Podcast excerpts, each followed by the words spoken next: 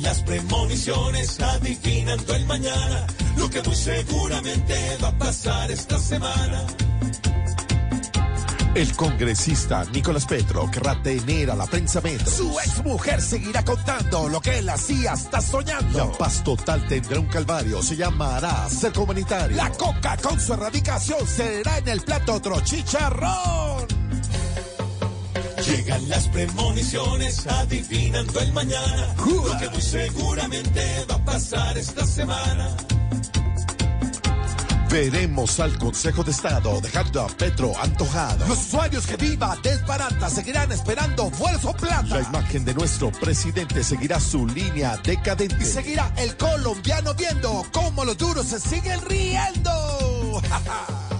Llegan las premoniciones adivinando el mañana, lo que muy seguramente va a pasar esta semana.